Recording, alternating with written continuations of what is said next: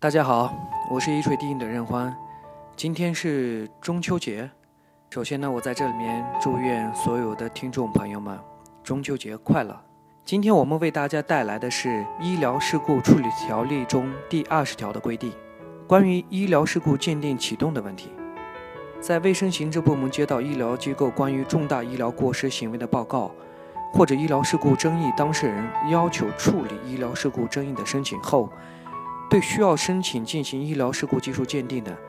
应当交由负责医疗事故技术鉴定工作的医学会组织鉴定。所以，这名患者要注意，一旦要去卫生行政部门申请处理医疗纠纷案件的，那么这个鉴定是由医学会组织来鉴定的。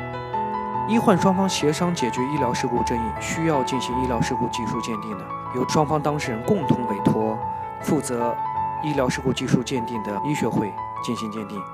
以下是关于本条的详细解读。本条规定的是医疗事故启动的程序有两种，第一种，卫生行政部门移交的鉴定，该项启动方式分别适用两种情况。第一种情况是医疗机构和医务人员发生了违反医疗卫生管理法律、行政法规。部门规章以及诊疗护理规范常规的重大医疗过失，对患者造成了人身损害。按照条例规定呢，医疗机构需要在十二小时内上报卫生行政部门，卫生行政部门在接到报告后，组织人员进行核查。对于无法判定是否属于医疗事故，或无法判定该医疗过失行为与患者人身损害存在因果关系以及损害程度、责任划分等情况的，应当移交鉴定。另一种情况是，医患双方在发生医疗事故争议后，任何一方都可以要求卫生行政部门处理，经过审查后可以移交鉴定。两者有一个共同联系，需要进行医疗事故技术鉴定的才移交鉴定。这就是说，卫生部门就是否提交医疗事故技术鉴定，具有一定的自由裁量权。也不是说患者说要去卫生局申请，我要对医院的诊疗行为进行医疗事故技术鉴定。就能得到卫生行政部门的支持的。第二种情况是医患双方共同委托鉴定，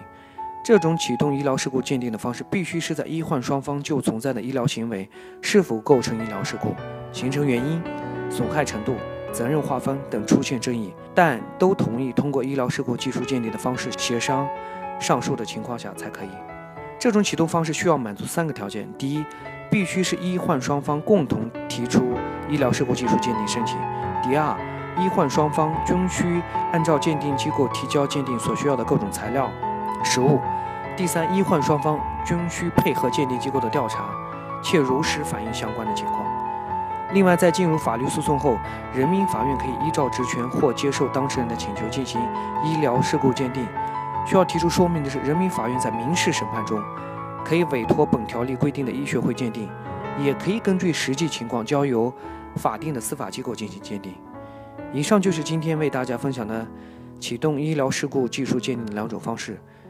我们有着专业的律师团队和医学团队。如果大家有医疗法律的问题，请关注我们的官方微信号“一锤定音患者小助手”，留言或致电我们的热线：四零零六七二五七二。